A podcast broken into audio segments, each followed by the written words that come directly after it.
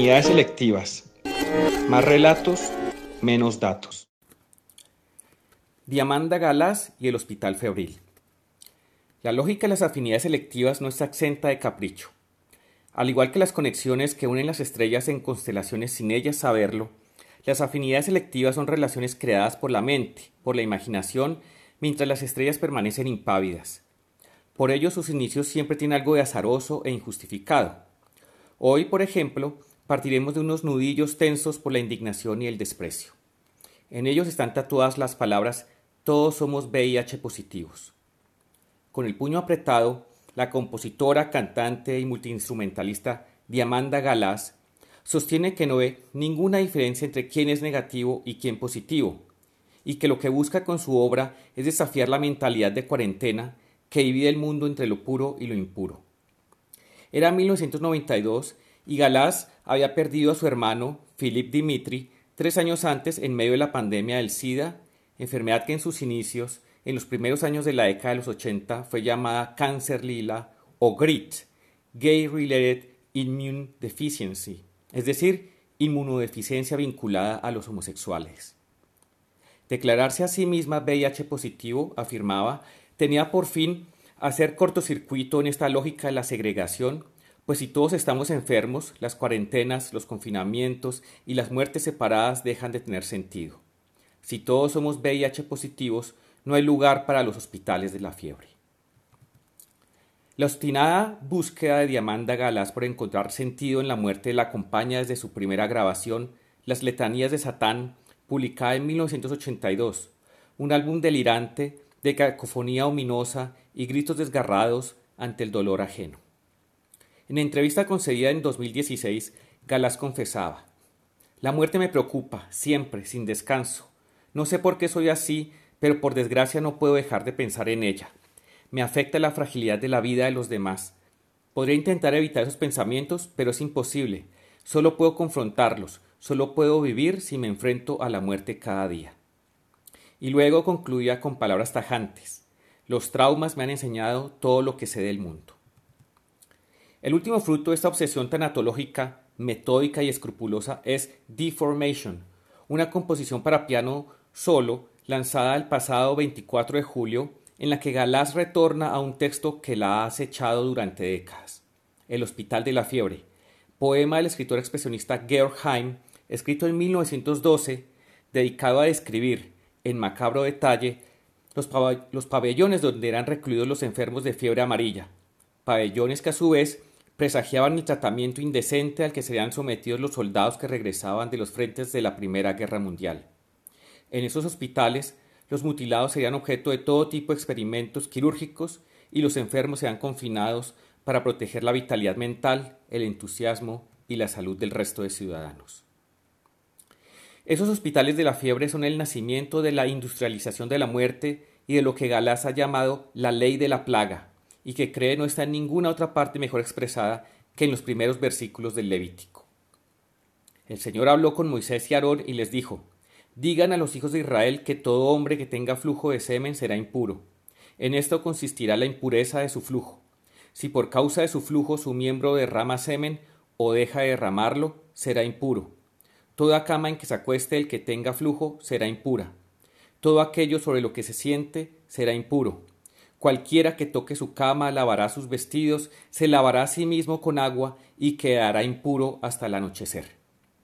Tal parece entonces que los impuros de la fiebre bubónica, la fiebre, la fiebre amarilla, el SIDA y tantas otras plagas siguen en la espera de ese anochecer.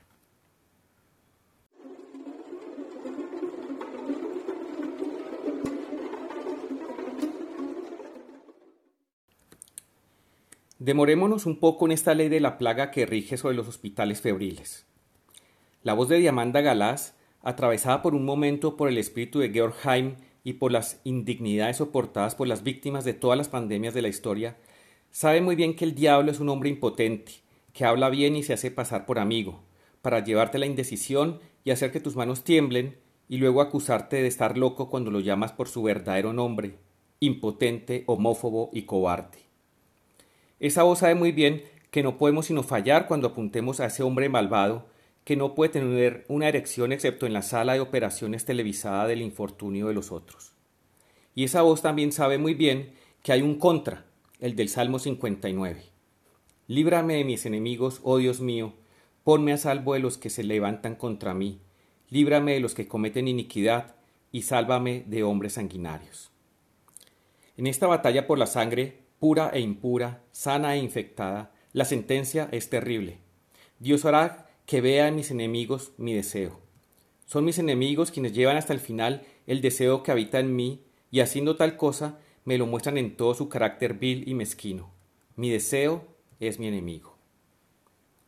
Sin haber cumplido 25 años, Georg murió ahogado en las aguas heladas del río Havel, intentando rescatar a un amigo que había dado un mal paso. Su corta vida, sin embargo, le bastó para acompañar a su padre en sus consultas a los sanatorios de los apestados y conocer de primera mano la abyección en la que la sociedad abandona a sus indeseables. El Hospital de la Fiebre, publicado poco después de su muerte, ha sido leído como una premonición, como el presagio de la espantosa industrialización de los cuerpos y las almas de soldados mutilados y traumatizados que retornaban de los campos de batalla de la Gran Guerra, almacenados en bodegas como robots dañados.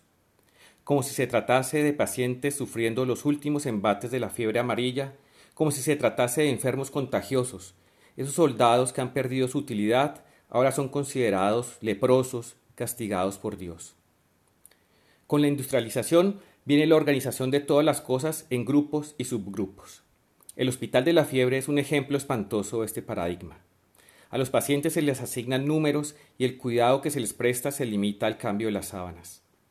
La habitación es blanca, los pacientes están vestidos de blanco, las camas son blancas. Es una imagen de la desinfección.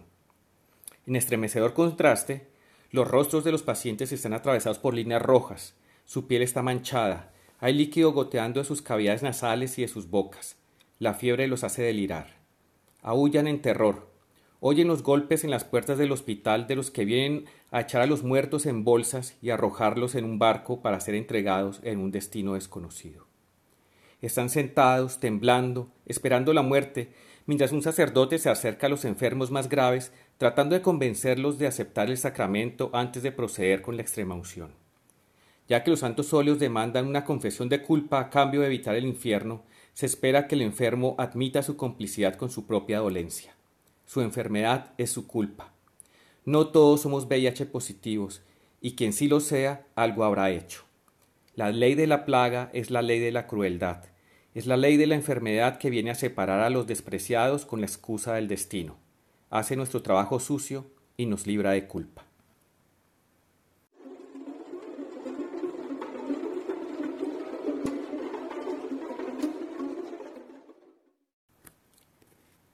El Hospital de la Fiebre de Georgheim. La tela esteñida de muchas camas se desvanece, en la pared desnuda en la sala del hospital. Las enfermedades, marionetas delgadas, pasean por los corredores. Cada enfermo lleva un número, y con tiza blanca se anotan con exactitud sus sufrimientos. La fiebre truena, sus entrañas arden como volcanes, y sus ojos se clavan en el techo donde un par de arañas grandes sacan largos hilos de sus barrigas. Se sientan con las rodillas levantadas sobre el lino frío y su sudor. Se muerden las uñas de las manos. Las arrugas de sus frentes que arden al rojo vivo. Son como un campo de labranza surcado de gris sobre el que florece el rojo prematuro de la muerte. Hacia adelante extienden sus brazos blancos, temblando por el frío, mudos por el horror. Ya negros se retuercen bruscos sus cerebros, de oreja a oreja en un inmenso torbellino. Negra se abre una grieta a sus espaldas y de la pared del muro encalado de blanco se alarga un brazo alrededor de sus gargantas, aprieta lentamente una mano fuerte y huesuda. La tristeza de la tarde disminuye, se sienten abúlicos, a la sombra de sus almohadas, y hacia adentro una niebla acuosa avanza fría. Indiferentes escuchan por la sala la letanía de los sufrimientos. Alrededor la fiebre se arrastra sobre sus lechos, lentamente como un gran pólipo amarillo. Ellos lo contemplan mudos por el espanto, y sus ojos se tornan blancos y se nublan. El sol se afana en la orilla de la noche. Ellos hinchan sus narices, el calor aumenta. Él ha avivado un gran fuego, su círculo rojo oscila como una ampolla. Bajo el techo se sienta un hombre en una silla y amenaza a los enfermos con su bastón de hierro. Abajo, en el Senegal caliente, ya los negros abren con su pala su tumba profunda y blanca. Los sepultureros recorren las filas y rápido sacan a los muertos de sus camas. Los demás se giran hacia la pared con gritos de miedo, el adiós espantoso de los muertos. Unos mosquitos zumban, el aire comienza a fundirse por el calor. Algo con un bocio rojo se hincha en sus cuellos, dentro corre la lava. Y sus cabezas resuenan como una bola de fuego. Se liberan de sus camisas y de sus mantas. Qué húmedas los envuelven. Sus cuerpos flacos, desnudos hasta el ombligo, se agitan de un lado a otro al ritmo de sus fantasías. La balsa de la muerte navega a través de la noche por el mar de lodo y el pantano oscuro. Escuchan temerosos cómo su asta cruje, retumbando fuerte abajo en la puerta de las barracas. A una cama llega el sacramento. El sacerdote unge la frente y la boca del enfermo. El paladar, que quema como fuego ardiente, traga por la garganta con dificultad la hostia. Los enfermos aguzan sus oídos en el lecho, como sapos manchados de rojo por la luz. Las camas forman una gran ciudad que oculta el misterio de un cielo negro. El sacerdote canta, y ellos berrean en espantosa parodia las palabras de su oración. Se ríen a carcajadas, la alegría los sacude, aprietan su vientre que la risa hincha. El sacerdote se arrodilla al borde del lecho, hunde sus hombros en el breviario. El enfermo se incorpora. En su mano hace girar una piedra afilada, la blande en alto y golpea.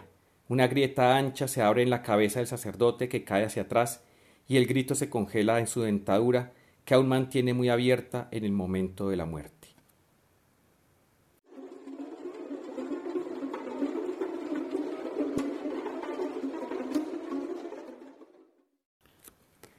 David Kirby fue un activista gay nacido en Ohio que a finales de los 80 supo que había contraído VIH. Por aquellos días vivía en California y se puso en contacto con su familia con la que mantenía una relación distante para preguntarle si podía volver a su tierra natal para morir cerca de ellos. Los Kirby le dieron la bienvenida. Pronto, el avance devastador de la enfermedad los obligó a internar a David en la Paternoster House, una residencia para enfermos de SIDA en Columbus. Allí cruzaría caminos con Therese Frere, una joven estudiante de periodismo quien trabajaba como voluntaria en el cuidado de los pacientes. El día de la muerte de David, su madre se acercó a Therese para pedirle que les tomara fotos mientras se despedían de su hijo. David consintió ser fotografiado pues quería que quedaran registrados los alcances destructivos del SIDA para las familias y las comunidades. Se calcula que más de mil millones de personas han visto la fotografía tomada por Terés. El original en blanco y negro se publicó en la revista Life y ganó, entre otros premios, el WordPress Foro. De ahí saltó a periódicos, revistas y televisiones de todo el mundo. Las primeras controversias en torno a la imagen no tardaron en llegar, pero la verdadera polémica estalló dos años después cuando Benetton utilizó una versión coloreada de la foto en una provocativa campaña publicitaria. Sin embargo, la familia de David no compartía las protestas. Nunca tuvimos ninguna reserva sobre permitir que Benetton usara la fotografía de Teresa en ese anuncio, declaró su madre. A lo que me opuse fue a todos los que sin conocernos pusieron el grito en el cielo diciendo lo escandalosa y horrible que era la foto. No sabían nada de nosotros, ni de David. Sentimos que ya era hora de que la gente viera la verdad sobre el SIDA y si Benetton podía ayudar a ello, a nosotros nos parecía bien. Ese anuncio fue la última oportunidad para que la gente viera a David, una señal para mostrar que él estuvo una vez aquí entre nosotros. Diana Amanda Galás, quien perdió a un hermano a manos del SIDA, no comparte esta conciliadora posición. En muchas de sus presentaciones en vivo ha quemado la publicidad de Benetton, en la que no ve sino expresión de la caridad tibia y barata del liberalismo sacrilegio y blasfemia en el nombre de vender ropa. Benetton sabe, continúa Galás, que la comunidad homosexual no gasta su tiempo en reproducirse y tener hijos, sino que lo invierte en adquirir bienes interesantes y de todos modos ninguno de mis amigos gay gastaría su dinero en la ropa espantosa de Benetton. Ni siquiera Dios puede hacer que veamos nuestro deseo en esos enemigos de ese particular hospital de la fiebre. Gracias por escuchar. Los invito a seguir sintonizando Radio Samán de lunes a viernes en nuestro horario de 6 de la tarde a 9 de la noche a través de la plataforma MixLR, así como oír nuestros archivos en Spotify y seguirnos en Facebook e Instagram. Un agradecimiento para Santiago Aristizábal, nuestro operador de hoy. Recuerden nuestra cita de todos los miércoles de 8 y cuarto a 8 y media para seguir explorando nuevas afinidades selectivas. Buenas noches.